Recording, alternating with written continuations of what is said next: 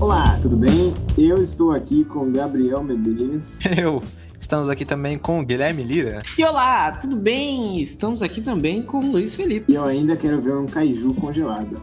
Bom, estamos aqui para falar sobre a história do Japão, bem como a sua cultura, acontecimentos históricos e a sua influência mundial, que está muito forte até hoje, né? Lembrando que saem podcasts duas vezes por mês no YouTube, Spotify e nas demais plataformas de streaming, se você estiver ouvindo aí. Sim, você mesmo que está ouvindo, compareça nas nossas lives às 21 horas, das terças e quintas. E claro, não se esqueça de se inscrever, ativar o sininho, deixar aquele humilde like, compartilhar para quem você ama e para quem você não ama também e nos siga nas redes sociais.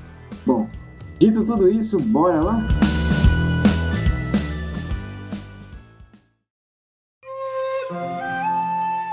E é digno de nota que o Luiz ele já começou falando aí sobre os kaijus e é interessante, digno de nota, falar um pouco sobre a mitologia do Japão, o rolê da mitologia de como surgiu. Porque mitologicamente teve uma parada de que né, só existia o céu e o mar e, bom, sei lá, não sei se existiam os deuses, qual é que era, mas tinha uma mulher e um cara, e, tipo, chegou um outro deus né, neles e falou, se vocês se casarem, tiverem os filhos, vão ser os filhos mais bonitos que, que já Mas por algum motivo, a mulher decidiu colocar a espada no mar. E quando ela tirou a espada do mar, mano, subiu lá as montanhas, subiu as ilhas, mano, que era o Japão. E daí ela falou, mano, da hora, eu vou me casar com aquele cara lá e a gente vai povoar aqui, mano, que vai ser, tá ligado? aquele pique. Só que daí, mano, ela foi lá, propôs o casamento pro malandro, o malandro se casou com ela, eles tiveram os filhos, só que, mano, foi tipo uns filhos monstruosidades, mano. Uns bagulho muito feio. E eles, sei lá, mano, jogaram no mar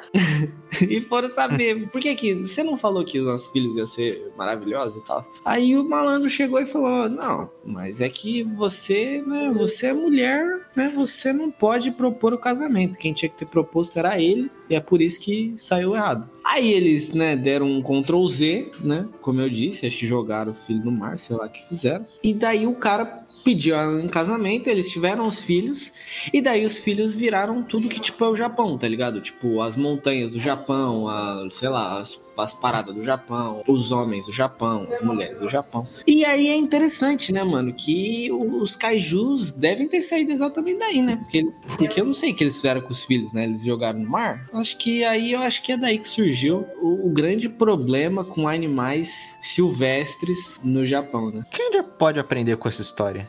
Que as mitologias elas são bem malucas. E sempre precisaremos de um Copacabana Redeemer. É.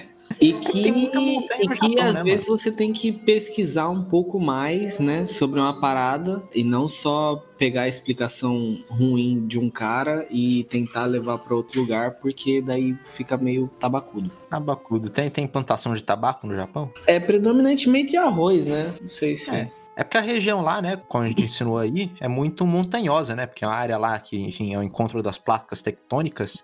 E hoje em dia o Japão é uma ilha, mas antigamente o Japão era conectado ali com o resto da Ásia por uma, umas regiões ali, que foi dali que os primeiros habitantes do Japão, e agora, né, a gente tá saindo da mitologia do, do ponto de vista histórico, foi assim que a primeira galera chegou no Japão lá na pré-história, né, no, no, período paleolítico. E aí, conforme os icebergs foram, foram derretendo, o nível do mar subiu e essas passagens sumiram e hoje o Japão é uma ilha. É, não uma ilha, né, um arquipélago, na verdade. É, Tem... verdade. Tem esse detalhe. Eu acho que acredito que são quatro ilhas principais, né? E um conglomerado de um monte de ilhas. Mano, e é tipo papo de muita ilha mesmo, tá ligado? Eu não, não sei dizer, mas é papo de muita ilha. É que o conglomerado, acho que das quatro ilhas principais, eu acho que é alguma coisa assim, é a maior parte, né? Tipo, 90%, 95% são essas quatro, mas tem vários arquipélagos lá. Inclusive que depois na, rolou, tipo, na Segunda Guerra Mundial, né? Do cara que ficou perdido numa ilha lá e foi encontrado depois de muito tempo, achando que a guerra nem tinha acabado ainda, né? E teve que o imperador lá falar para ele: não, a guerra acabou mesmo, pode ficar tranquilo. Queria falar que a morfologia do terreno que se encontra ele, tipo, tem muitas coisas que já aconteceram, né? Com muito terremoto por causa da placa tectônica lá. Vulcões que sempre estão em erupção aí, tempestades. Isso porque é próximo do mar e, né, muita movimentação ali de placas tectônicas. E, assim, né, vários aspectos da cultura foi meio que moldado por causa disso, né? Tipo, a gente pode ver, tipo, o clima, ele era bom, assim, para conseguir fazer uma agricultura, porque tinha muita chuva, o verão ali era quente, mas não tão quente igual outras regiões, e o frio não era tão frio igual outras regiões, então, tipo, era muito fácil para agricultura, então virou um povo que faz, faz muita agricultura de de arroz, né, vamos dizer assim. E alimentação, assim, à base de carne, vamos dizer, eles não eram muito de criar rebanhos. Igual a gente aqui no Brasil, a gente tem muitas fazendas, né, porque é um território grandão, então dá para fazer muitas cabeças de gado, então churrasco aqui, por exemplo, é muito comum. Mas lá não, lá como, tipo, era uma área muito próxima de oceanos, lagos e tudo mais, eles pegavam muito peixes, então essa, esse hábito de comer comida crua, tipo, peixe cru e tudo mais veio disso também. Sim, e... só tem que dar uma corrigida em você, Luiz. Agora, eu eu posso estar cometendo um erro, mas falando geograficamente, o relevo do Japão ele é muito ruim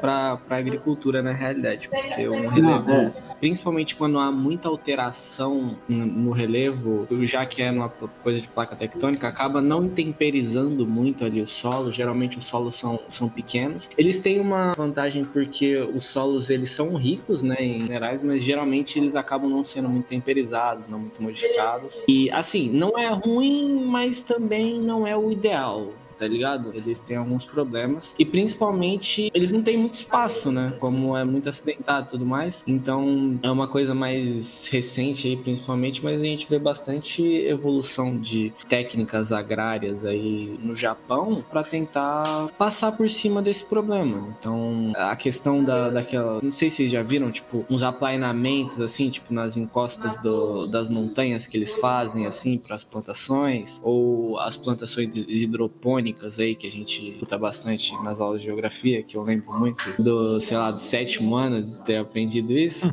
É interessante tudo isso. E em relação ao espaço também e tudo mais, é mais uma outra coisa que também é mais recente, mas o toyotismo, né, da produção, nossa queridíssima produção flexível aí, que se, nosso sistema capitalista que a gente vê até hoje, o toyotismo que veio muito dessa, uma questão cultural do, do Japão, que tem a ver com o que aconteceu ali no, no pós-guerra e tem a ver também com a falta de espaço, com o problema com o relevo, onde aí a e o problema com logística, né? Então a gente vê muito aí uma questão uma preocupação nova com a logística, com as fábricas, que a gente chama de fábricas enxutas, né? Que só se produz o necessário, é, que não tem estoque. Então tudo isso também é uma coisa mais recente, mas tem a ver bastante aí com o relevo, com a cultura do, do Japão e tudo mais. E nessa parada de eles terem uma dificuldade ao longo dos anos para plantar as coisas, explica, né? De ter tido ao longo da história muitos períodos de fome, né? De que o pessoal passou justamente por causa desses problemas e, como o Luiz tinha falado aí, plantava-se muito arroz. E o arroz ele foi, ele foi trazido, não sei falar português, pelos coreanos, né? Que eles chegaram ali com seus naviozinhos já, assim que o Japão já tinha virado um arquipélago, e eles não apenas trouxeram o conceito de você plantar o arroz, mas, né, com um plantio de arroz, a galera começou a se organizar assim, e, né, o comum de toda a sociedade, que conforme veio a plantação, veio a sociedade. Os reinos de arroz aí. O arroz em si, tipo, a gente já agora que tá falando de arroz, ele é um dos grãos mais importantes em termos de economia para países emergentes, né, da Ásia e da Oceania, é, representando aí o alimento básico para cerca de 2,4 bilhões de pessoas. É um alimento, né, relativamente barato para o plantio, se eu não me engano, e que dá bastante valor nutritivo em, em questão de carboidrato, né? Essas coisas. Tanto que, né, você falou país emergente, é aqui no Brasil a gente come muito arroz, mano. Vai num bar e acha um PF que não tem arroz aí. E a galera começou a se, enfim, organizar aí ao redor das sociedades, né? Só que, como a região é muito montanhosa, assim, o pessoal ficava meio separado, assim, até que por causa do arroz, começaram a se unir num, num, estado ali de Yamato, e é daí que surge a figura central no Japão até hoje, que embora por alguns períodos não tenha sido, mas do imperador o imperador surge a partir daí, que era a parada hereditária, assim. É bem louco a figura do imperador, porque a figura do imperador ela é sempre presente no Japão. Até pouco tempo ela tinha bastante importância, né? Até o, o, as guerras, enfim. É, até como o, o, imperador como um símbolo de divindade dentro do, do rolê, tá ligado? Dentro do Japão. Mesmo que, por exemplo, na o Japão tem vários períodos, né? Mas que, que o Japão era... né? É, que rolava a parada. Como é que era o nome dos caras lá, Shogun, Shogunate. Isso, é, os shogunatos, mesmo durante os shogunatos, mesmo os shoguns serem os líderes principais do Japão e mostrarem mais importância e às vezes até decidirem, sei lá, é, às vezes até decidirem o quanto o imperador ganharia, o imperador ainda era a, a divindade do bagulho, tá ligado? O Japão sempre teve uma fita de tipo, não, aqui é o nosso imperador, tá ligado? Mesmo que ele não tivesse importância nenhuma, mesmo, é como se eles fossem a Rainha Elizabeth. tá lá pra. Né, não, não vou falar pra decoração, mas tá lá pra. Porque é a tradição do povo, assim. Exatamente. O que estimulou o crescimento do, do, do império, né? Do imperador lá no Japão, a posição dele, foi o também, além do, da, do plantio, também foi a religião porque aí nesse período que eles começaram a se desenvolver, começaram a se unir, eles trouxeram lá da Coreia a religião budista, que até hoje figura aí no Japão. Veio de uma região chamada Biek, Baek, sei lá, eles misturaram com a religião que já meio que estava se desenvolvendo lá da pré-história isso tornou-se uma nova parada separada do budismo que existia antes, né? Naquela época também, quando toda vez que o, impera, o imperador morria, eles mudavam a capital, então o nome veio também dessas várias capitais que se instalava assim. É assim, o budismo foi criado, né, originado ali na Índia, no século VI, e no começo ali da implantação ali desse budismo no, no Japão teve muito conflito, né, porque briga de religião sempre dá treta. Depois as duas meio que se completaram e coexistiram, sabe? Agora, hoje estão se coexistindo. Durante o período ali Nara ganhou bastante influência. E eu queria explicar o Shintoísmo. O Shintoísmo, ele também é chamado de caminho dos deuses. E o budismo, elas são as duas religiões mais praticadas ali pelos japoneses, né? O Shintoísmo, ele ainda, eu acho que é o maior, se não me engano. Onde a fé do Shintoísmo, ela é mais pré-histórica, né? Como o Zé disse, ela é mais antiga, assim, tão velha quanto o Japão. E ela não tem dados sobre quem fundou, nem escrituras sagradas, como nossa Bíblia aí, né? Nossa não, do cristãos e tal. O deus shintoístico, eles são chamados de kami, sendo que o vento, a água, a chuva, a montanha, até a fertilidade ali dos animais são kamis. E os humanos, após morrer ali, né, eles se tornam kami também, sendo reverenciados depois pelos familiares. Tipo, ah, seu meu avô, por exemplo, que morreu, ele seria um kami e ele que seria um kami ancestral meu. Entendeu? Aí a deusa do sol, Amaterasu, ela é considerada a kami mais importante da religião. E é muito legal que o shintoísmo ele acha que ele é muito otimista com o ser humano. Ele diz que os seres humanos são fundamentalmente bons, tá ligado? Tipo, filósofos aí. Só que o mal não é a sociedade, é os espíritos malignos. Aí as pessoas precisam ir lá e criar rituais para purificar, fazer prece, oferenda, os canos ali.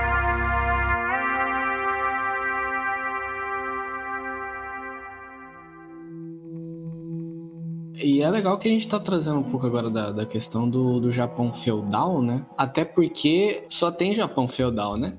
Porque a gente vê hoje aí um, um Japão, né, que você vai lá, aí você senta na privada e a privada esquenta para tu, tá ligado? Cheio de coisa, tecnologia, uma loucura desgraçada. A gente vê isso aí no, principalmente no Velozes Furiosos Desafio de Tóquio.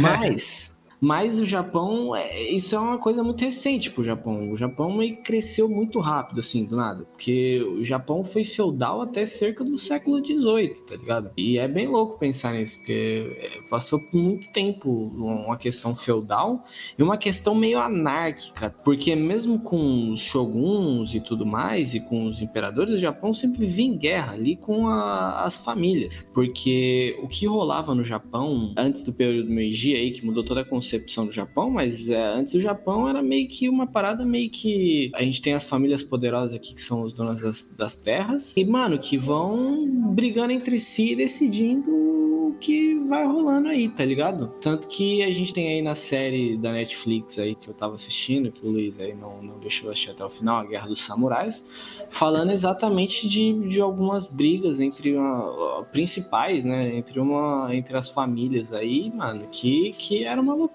tá ligado? Mas mesmo antes disso, né? Antes do, feu, do, do período feudal, e eles também tiveram os períodos mais, digamos, baseados aí na, na todo mundo, tá ligado? A qualidade dos povos, assim, né? Tinha uma época que você não podia subir na, na escada da sociedade, assim, você não podia subir de classe, tá ligado? Meio que todas as terras eram de todo mundo, isso principalmente na época que eles conquistaram o país inteiro, né? O, a, o resto dos arquipélagos, porque no início eles estavam só no primeiro arquipélago, mas depois tem aquele arquipélago de cima, que é o de Hokkaido, né? Que eles conquistaram lá.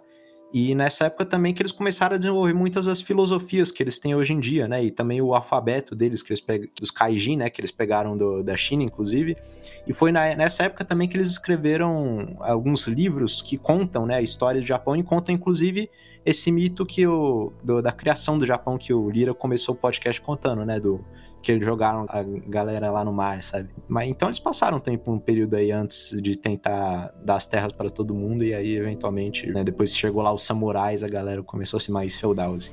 É, e aí você comentando os samurais são importantíssimos, né? Porque os samurais, mano, eles dão, né, ali um charme a mais pro Japão, né? Só que os samurais no começo apareceram exatamente por conta disso.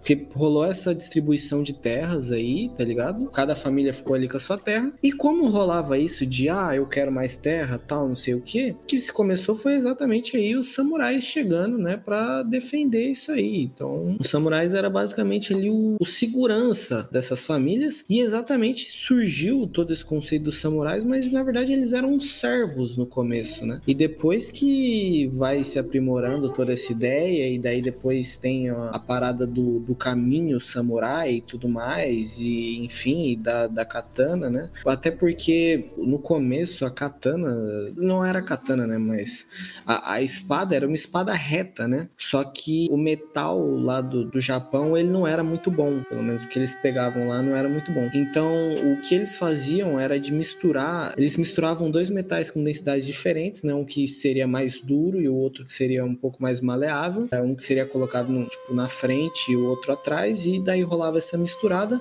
E quando acontecia esse bagulho do metal ser fundido e tudo mais, e, e utilizado, ele acabava dobrando exatamente por conta da densidade diferente. Porque a densidade do material que estava sendo usado na parte de, de trás da katana era diferente da da frente. Então o da frente meio que esticava, é, se expandia e o de trás é, dava uma. contraía, né? Então é, dobrava. Isso acabou virando, inclusive, uma coisa boa boa pra batalha, tá ligado? Porque principalmente quando você tava a cavalo ali, um golpe de cima para baixo com uma katana, com a sua congruência ali e tudo mais, e afiação, fazia com que ela fosse muito eficiente. Uma coisa interessante aí sobre os samurais. E junto das práticas deles também tinha todo um código de, de honra, assim, dos samurais, né? Conforme eles foram se organizando e também o prestígio, né, que eles ganhavam das batalhas. É uma parada até parecida. Eu tava dando uma olhada, assim, no nosso podcast sobre Roma. É, os romanos, né? Né? O, o, exército começou a se organizar, eles se tornaram mais populares do que o governo em si. Uma coisa parecida aconteceu no Japão. Os samurais se tornaram mais organizados e mais poderosos no Japão e eventualmente foi assim que eles conseguiram formar né, o shogunate aí, né, o, o governo que embora o imperador ainda existia, ele era só uma peça decorativa ali, que ele podia ter umas coisinhas bonitas, mas só isso. Quem ia governar era o shogunate. Também o, código de honra do, do era samurai. O shoguns, é o shogun. O shogun, o código dos samurais era o que regia, digamos, a sociedade e durante uns períodos. É que isso foi mais para frente, né? Mas o povo devia respeito ao samurai, porque o samurai ele tinha, por exemplo, o direito de te atacar. Se você atacasse a honra de um samurai, ele tinha o direito de, ah, na rua, mano, te meter a catanada assim e acabou, tá ligado? Tipo, que nem, sei lá, imunidade parlamentar. E depois, né, quando a gente vê a industrialização e tudo mais, e o povo querendo conquistar ali mais a região ali do. fazendo alianças ali com a. Eu acho que é a Inglaterra, se não me engano. Caramba, industrialização é. já, Luiz? Já vai, vai, mais pra frente, né, mano? Não, aí eu queria falar do filme, né, O Último Samurai, que o personagem ah. principal não é um, um, japonês, mas tudo bem. Em que falam lá, começam a contar uma história assim, tipo, mostram bastante a realidade de como, tipo, os samurais meio que ficaram para trás antes da industrialização, tipo, meio que eles não estavam é, recebendo muito a, a questão da trocar de governo, tipo, antes era muito feudal, né, e veio, aí meio que mudou a força por causa da industrialização, a galera querendo industrializar, o pessoal não deixando, aí criou uns conflitos internos. Aí a gente vê lá no final, tipo, onde vai ter uma batalha entre samurais e o pessoal armado mesmo, com arma de fogo assim, né? Samurai não deu. Não, não, teve chance pra samurai, entendeu? Tem isso, não industrialização ainda, mas na, na, nessa série da Netflix aí tem essa parada de que O Oda no Bunaga aí, ele era. Não sei se eu cheguei a falar dele, mas ele basicamente ele queria ali avançar, tá ligado? Encontrar uma rapaziada, ganhar mais terra. Só que tinha um problema que ele não tinha muito, muitos soldados e tudo mais. E ele não tinha esses samurais exatamente. Então ele meio que saiu por aí, mano, selecionando a dedo aí o, alguns samurais, alguns fazendeiros mesmo que tivessem dispostos a aprender. E ele formou um exército ali. Só que, tipo, não era nem nada comparado com o exército que ele ia enfrentar pela frente, tá ligado? Só que rolou duas paradas que, que se juntaram e fizeram com que, spoiler, ele ganhasse ali a batalha. Primeiro, que esse pessoal que ele selecionou era um pessoal que meio que não tinha muito a perder, tá ligado? Eles estavam meio já sem terra e tal, e se eles ganhassem, mano, ia ser muito zica para eles. Então rolou todo um treinamento para eles e, e, e, da hora. E eles foram para cima que nem malucos. Uma outra parada que aconteceu foi exatamente de. Eu não, eu não sei dizer agora exatamente, porque eu confesso que eu perdi um pouco dessa parte, mas eu acho que ocorreu um, um barco, não sei exatamente qual foi a fita, se rolou uma negociação, se foi um barco perdido. Mas, mano, por acaso surgiu a oportunidade lá pro Nobunaga de umas armas, mano, que, que apareceram lá, que eram basicamente uns mosquetes, tá ligado? Então ele chegou a, a conseguir, tipo, uns 200, 300 mosquetes, assim, tipo, pra batalha que ele ia ir. Então, ele conseguiu a vantagem exatamente nessa parada disso aí. Eles fizeram meio que uma armadilha ali com, com os mosquetes, os caras vieram para cima, né? Eles atiraram e depois, né, só foram os caras que nem maluco com, com espada para cima.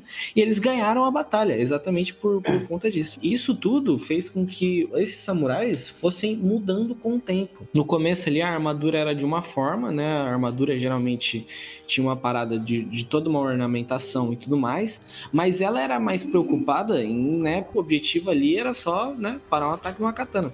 E daí a armadura, ela, mano, chega a ter algumas armaduras de, mano, uns pedaços de metais enormes, assim, tá ligado? De placas enormes de metais, muito mais pesadas exatamente para começar a combater essas novas tecnologias, porque os samurais ali iam continuar nas suas armas, né? Na sua. Acho que é Tantou o nome da, da arma, katana, tá ligado? Só que eles ainda tinham que se defender ainda sobre isso. Então acaba mudando a concepção do samurai. Tem que mudar um pouco ali a visão dele mesmo para como se defender. Ah, mas essa parada aí que você falou que eles acharam, tipo, um mosquete assim, era, foram os holandeses que trouxeram, na época que os holandeses começaram a chegar lá por, por baixo, assim, já das grandes navegações. É, isso foi em, tipo, 1500, eu tô falando de 1500, isso, realmente é grandes navegações. Chegou uma galera aí, chegou os portugueses também durante um tempo, né, mas e os portugueses, obviamente, né, como do jeito que são, tentaram catequizar a galera, não deu muito certo, enfim. Sim, sim, real, teve isso também. Mas lá tem cristianismo, só que não é forte igual os outros. Não, assim, não, eventualmente teve, né? É legal isso, né? Porque o, o, Japão, ele tem toda uma parada assim. É diferente, né? Nos cantos, obviamente, mas o Japão em si inteiro tem toda uma parada de tradição e de religião e de arte muito única, né, mano? E muito diferente. Isso também acaba tendo uma influência, mas eles se, se colocavam, talvez ainda se coloquem, eu não sei, mas se colocavam meio como especiais no rolê, como diferentes, como uma raça pura, né, e tal. Mesmo tendo pegado, por exemplo, o idioma de um lugar, a, a religião de outro, é que eles se consideravam uma raça pura e tudo mais, e depois vem a, até ter uma ligação aí com nazismo e tudo mais, né, que fez é, as relações, é, levou as, as relações ficarem ali mais próximas. Porém, é interessante que realmente, mesmo eles importando tanta coisa assim, eles têm uma coisa muito própria arte deles é muito própria, as tradições deles são muito próprias. Interessante, digno de nota.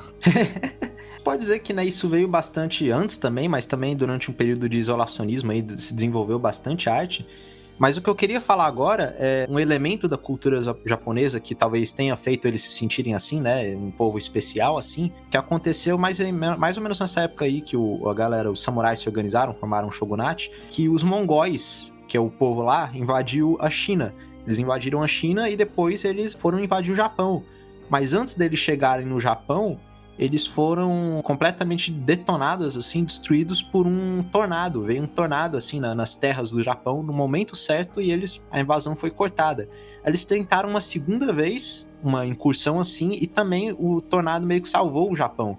Então, para os japoneses, aquele tornado foi uma, assim, um vento divino, sabe? Uma parada que veio para salvar eles e que nome que eles deram para o vento divino? Kamikaze. Isso no século 13, assim, sabe?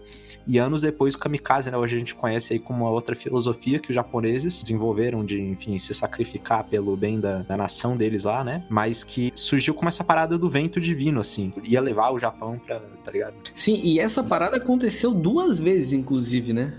É, se acontece cara, uma vez... A primeira foi cagada, a segunda os caras, não, não pode ser. O raio não cai duas vezes no mesmo lugar, mas agora caiu. Mano, e é interessante que toda vez que eu vejo aqueles vídeos de uma pessoa tomando dois raios, sempre é um japonês, mano.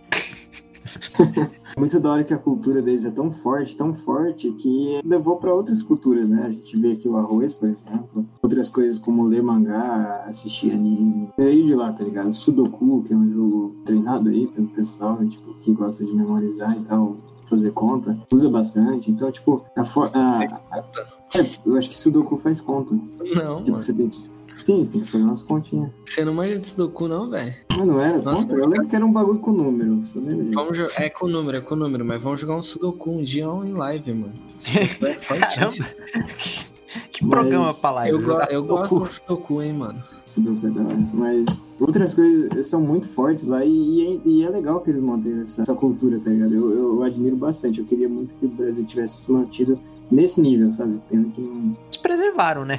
Algo que a gente levou, como a gente acabou de fazer um podcast sobre folclore, algo que só em séculos recentes que a gente começou a organizar. Sendo que eles, como a gente falou aí, desde o início já escreviam um livro sobre isso. Faziam questão de registrar a cultura deles, de daí tem muitas. O estilo de arte japonês também é muito único, como eles pintaram isso daí, mano, é muito.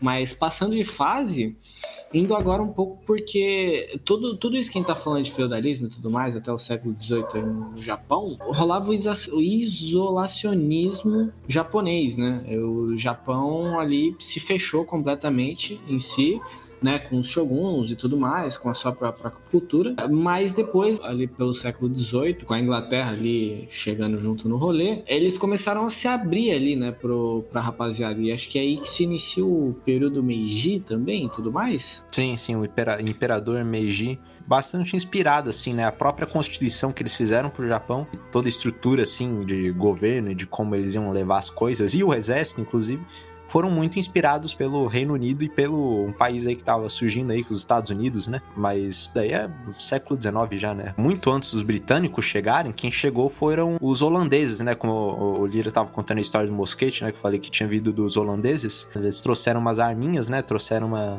Enfim, em todas essas tretas aí, né? O Japão entrou em guerra um número de vezes, porque o país se dividiu, depois se uniu, aí chegaram os holandeses, tudo e tal acontece uma treta de uma meio que uma crise de sucessão assim, que o cara antes de morrer ele deixou o filho dele pra governar o Japão, mas o filho dele tinha tipo, sei lá, cinco anos assim. Aí ele deixou a galera aí pra cuidar do filho dele, até que o filho dele tivesse a idade, né, de governar o país. E nisso a galera decide, ok, não, não vai ser essa criança, vamos nós mesmos pegar o poder aqui. E foi aí que começou o governo do Tokugawa, né, que foi esse período isolacionista. Ele confiscou as armas de todo mundo e falou, não, agora o país é fechado, ninguém pode sair, ninguém pode entrar, vamos ficar aqui. E as únicas pessoas que podiam ir no país eram os holandeses, né? Esse conceito aí do, de fechar o país é um conceito que eles chamaram de sakoku, que era o país fechado. Né? E assim, isso foi um período, né, que durou uns 200 anos no Japão, foi 260 anos, aliás, ininterruptos, em que a população aumentou muito, né? O Japão, o pessoal fala que é um país pequeno, mas que tem uma população muito grande, surgiu nesse período, né? A população expandiu para 30 milhões, isso no século 17, assim, né? E também as regras eram muito estritas, os samurais estabelecendo cada vez mais na sociedade, toda essa parada que a gente tava até a gente tava até falando antes de começar aí, né, do seppuku, né, que era o ritual do- dos samurais de punição, assim, né, que era apenas reservado para as classes mais altas da sociedade, principalmente os samurais. E durante todo esse período ficou assim. Foi daí também que na cultura japonesa estabeleceu toda aquela parada que a gente tava falando, de eles terem o próprio estilo dele, assim. É um, um conceito muito doido, assim, sabe? Enquanto isso tudo acontecia, o imperador ficava lá no background, né? Só olhando tudo e não fazendo muito. Foi justamente o que levou o fim desse período de isolacionismo foi porque os Estados Unidos chegaram na, na, parada, assim, né? Esses 200 anos surgiu os Estados Unidos, o mundo havia mudado muito, né? Desde que o Japão se isolou. Agora você tinha as potências, Reino Unido, Estados Unidos e Rússia.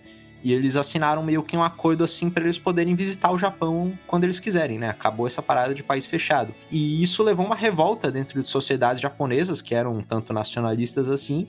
E foi nessa que eles desinstituíram, né, o shogun e acabou essa parada do Shogun e foi aí que veio o Meiji, né? É, exatamente. Rolou, né, um trato ali bem ruim que desfavorecia muito o Japão e que foi como uma humilhação para eles, porque como você disse, os nacionalistas nem queriam que isso, que isso acontecesse, tá ligado? Sim do, do Japão ser aberto. E eles viram aquilo como uma humilhação. Só que em vez de eles virarem e começarem a chorar no cantinho, eles foram atrás de, de arrumar uma parada. Então, mas com tudo isso também começou-se um forte investimento em educação para os japoneses os samurais perderam seus privilégios, eles tiveram que começar a pagar impostos e tudo mais. Mas é, é muito importante para tudo isso, porque o período Meiji, a restauração Meiji, aí leva muito a gente às coisas da Primeira Guerra e Segunda Guerra Mundial, né? principalmente. Como eu disse, muda um pouco a questão da, da, da produção feudal, rola uma reforma agrária, rola também alguns conflitos, né? Que as pessoas, né, talvez não, não queriam tanto, talvez isso, enfim.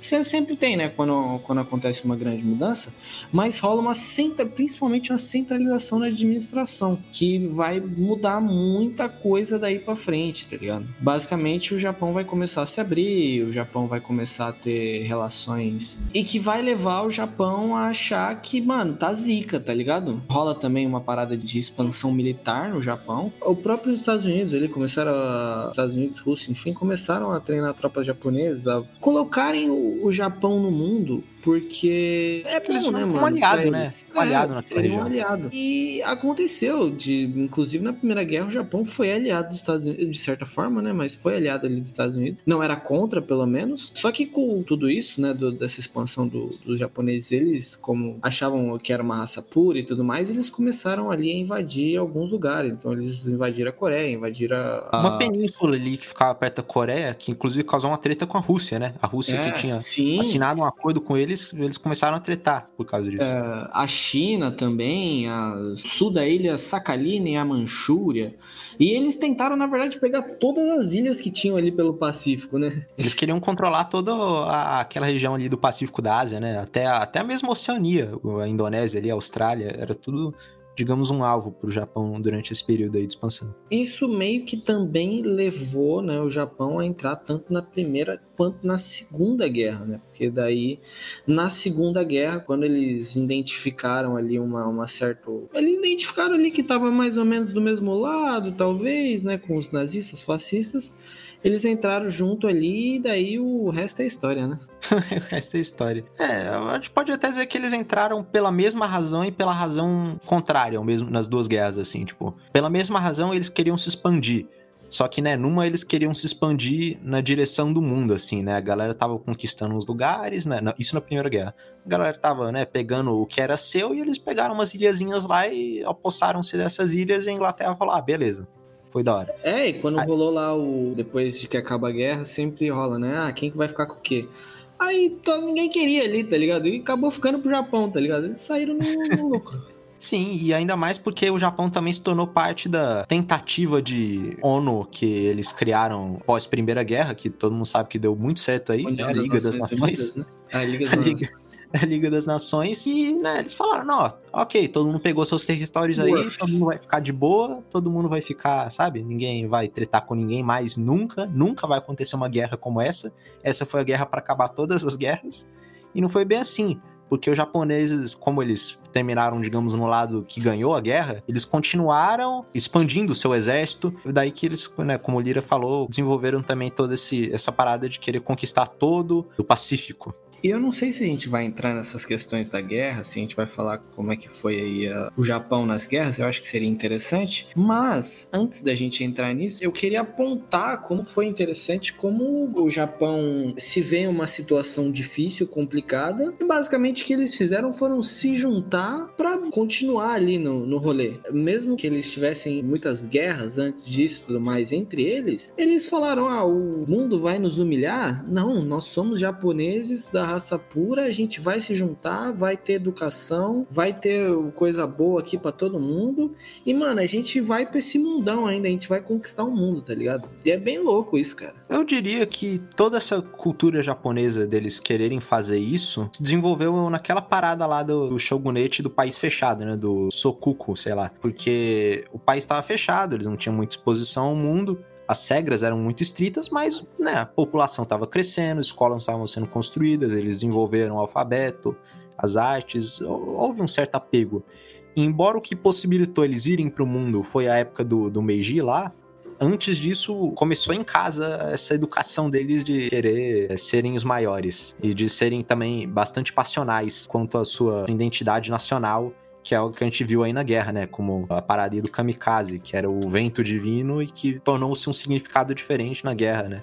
Até hoje eles são bem, diria assim, restritos, né? Imigrantes e tudo mais. Se você for ver, a restrição deles é bem grande, assim, para fazer uma imigração. Tanto é que a população lá está envelhecendo bastante e com essa não incentivo à imigração, meio que está né, tornando caro o processo. Isso só não é pior, porque assim, né, a gente não falou em muito da Segunda Guerra Mundial, não sei se a gente vai falar mais, mas no pós-guerra houve um investimento muito grande de dinheiro, né, dos Estados Unidos e que eles sacaram que essa parada de humilhar quem perdeu a guerra não era muito maneiro, né. Eles deram uma, bastante ajuda pro Japão, o Japão criaram uma constituição nova, mas ainda assim, né, eles fizeram de uma maneira que ainda preservasse, de uma certa maneira, a identidade cultural deles, né. Eles fizeram uma parada decente, assim, sabe? Tem até um meme, tipo, só que não é envolvendo o Japão, é tipo envolvendo a nazista, né? Tipo, depois da Primeira Guerra Mundial, aí você não vai ter nada, tá ligado? Aí meio que fez o próprio demônio, tá ligado? Restringindo tanto o país que o bicho virou um capeta. Verdade, não, não dá muito certo isso. Mas assim, restrições, né? Até hoje o Japão tem uma certa restrições. Um exemplo disso é que eles não têm um exército oficial. O Japão até tem, digamos, uma força de segurança nacional, mas essa força de segurança nacional, ela, além de ser de uma certa forma subordinada aos Estados Unidos, que tem é, bases lá até hoje, é, essa força ela é mais uma extensão da polícia do que um exército si, sabe? Isso é uma parada até que causa polêmica, porque tem uma galera no, nacionalista no Japão que anda falando, não, o Japão tem que ter um exército, né? Tem outra galera que fala, não, a gente viu aí da história que talvez não seja muito maneiro eles terem um exército assim, sabe? Mas o que aconteceu no Japão pós-guerra, e que seria interessante a gente falar aí, porque a gente já tá entrando em história bem recente aí, foi o milagre econômico japonês, né? Pós-guerra que veio aí de muito dinheiro investido, que eles, mano, se tornaram, conforme o, o mundo no século XX foi entrando em várias tretas, vários conflitos, várias crises, o Japão manteve-se aí exportando seus produtos que eles produziam lá, né? Houve industrialização e eles passaram a tornarem aí, com perdão do termo, um Godzilla no cenário econômico. É, o Japão ele se adaptou muito bem ao sistema de acumulação capitalista. Não só se adaptou bem, como inovou tá ligado? O sistema. Então, o Japão, assim, não que eu vou ficar mamando o Japão agora, porque ele tá também, né, mano, fortalecendo nosso inimigo que é o né? E a gente vai cortar isso no podcast. Ou não, pode deixar, Zé, mas é brincadeira. Só que. Eles se adaptaram muito bem e inovaram em cima disso. Até porque eles deram muito valor à cultura deles há muito tempo e ao ensino, né? Mesmo no pós-guerra, mais uma vez, com todos os problemas que eles tiveram, né? Depois da. que a gente sabe aí na guerra, que eles introduziram os Estados Unidos na guerra, né? Atacando Pearl Harbor, não dando certo, com toda a questão do, dos kamikazes, né? Que a gente conhece muito bem, com todo o amor à pátria e tudo mais mais, né, que infelizmente criou uma, uma, uma treta gigante, ou até mesmo, eu não sei se vocês sabem um pouco sobre os episódios de Okinawa, né, que foi assim uma das batalhas mais sangrentas assim que já teve, porque eles colocavam assim crianças para defender o bagulho, eles não entendiam ali o povo de Okinawa, né, como a raça pura japonesa, enfim, é, tem toda uma treta, né, mas mesmo com tudo isso, no final de tudo isso, o Japão se unificou ali, se juntou e mais uma vez, em vez de ficarem chorando no cantinho, eles, né, buscaram ir para frente. Eles se tornaram os mestres de construir carros baratos que não gastam muito combustível, construir televisão, videocassete, videogame, sabe? É, foda. Mas. Não, e é, é, sério, é. A tecnologia, o Não, é sério, é porque eu reduzi a, a, a, um nível muito específico, assim, tá ligado? Tipo, há outras coisas que eles exportaram também. É, e, tipo,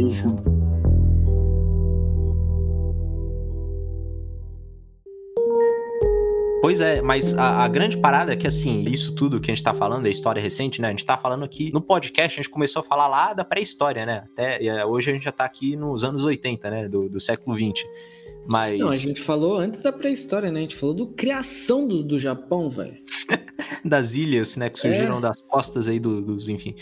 É. Mas. É, espada. Mas esse período aí que a gente tá falando do Japão, digamos, dominar o mundo, a gente pode dizer que, né, não acabou porque, assim, o Japão, creio que nunca vai ser, ou pelo menos num futuro aí a longo prazo, não vai ser um país pobre. Mas, desde os anos 90, o país, ele, digamos, deu uma a queda, né? No capitalismo, especialmente, você não pode subir para sempre. E desde os anos 90 há, digamos, uma crise no Japão que, embora, para o nosso ponto de vista, até hoje o Japão seja um país muito grande, muito bem desenvolvido, para eles há um certo, sabe? Eles ficaram com, eu não vou dizer orgulho ferido, mas eles ficaram meio afetados por isso, sabe? Tem até uma galera no Japão que hoje em dia anda falando assim que eles têm que voltar pro que eles eram antes, assim, né? De todo país tem isso na realidade, mas é meio perigoso você considerar a história recente e não tão recente do Japão aí de às vezes querer dominar ah, todo mundo. É sempre assim, o passado era melhor, na minha época era é. melhor. Tem um nome isso, né? Juvenoia. É o Boomer. Apesar de tudo, como o Lira falou aí, eles exportaram a cultura deles também. Isso foi uma parada maneira. Hoje em dia a gente tem anime, né? Os otaku, o Mario. tem o Schwarzenegger fazendo propaganda.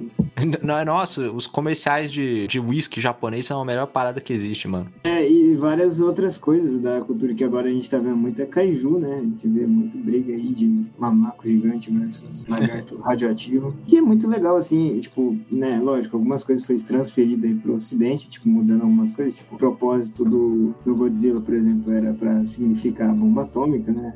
E toda a merda que deu em Fukushima Nagasaki, só que aí os caras, né, fizeram uma versão ocidental que é só uma briga de caju gigante. Mas é interessante ver que essa mixação da globalização faz, né, essa integração ah, e uma parada que é muito interessante aí de globalização, que eu me lembrei agora, se a gente for trazer aqui pro Brasil, o Japão tem uma relação muito interessante com o Brasil, né? O, o Brasil tem a maior comunidade japonesa fora do Japão, né? As relações Bra Brasil-Japão são muito interessantes, assim. Sim, é mesmo. É... E o, Japão também participa da nossa infância, né? Tipo, com Power Rangers, com outros desenhos aí. Sim. É, é, exatamente isso que eu falei, né? Da, da guerra e tudo mais. Teve muita migração, né? Do Japão pra, aqui pro Brasil, né?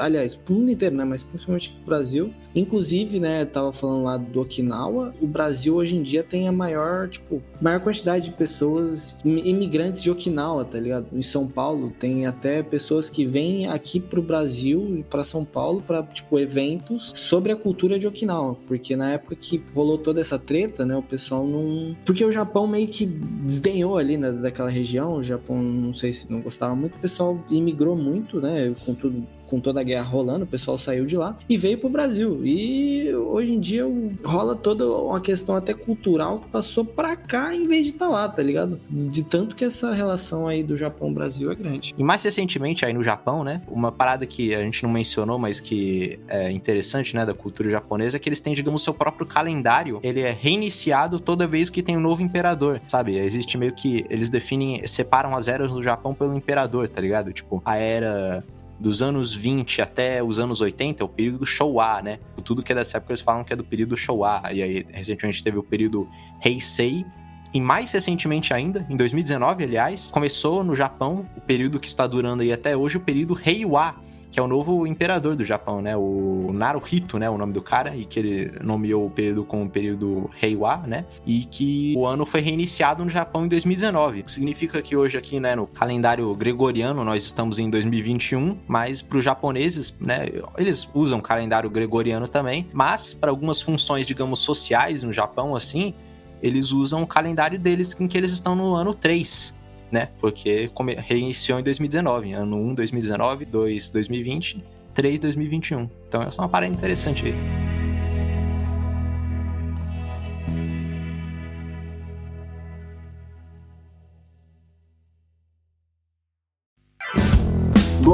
Ficamos aqui com esse episódio de hoje da história do Japão. espero que vocês tenham curtido bastante. Compartilhem, se inscrevam, nos sigam nas redes sociais, nos vejam nas terças e quintas, nove da noite. Sempre a gente vai estar lá. Cola com a gente, conversa com a gente, que a gente é super de boa com vocês. é, bom, fiquei aqui com o time do Tribelgas e fiquem bem. Tchauzinho, galera. Tchau, tchau.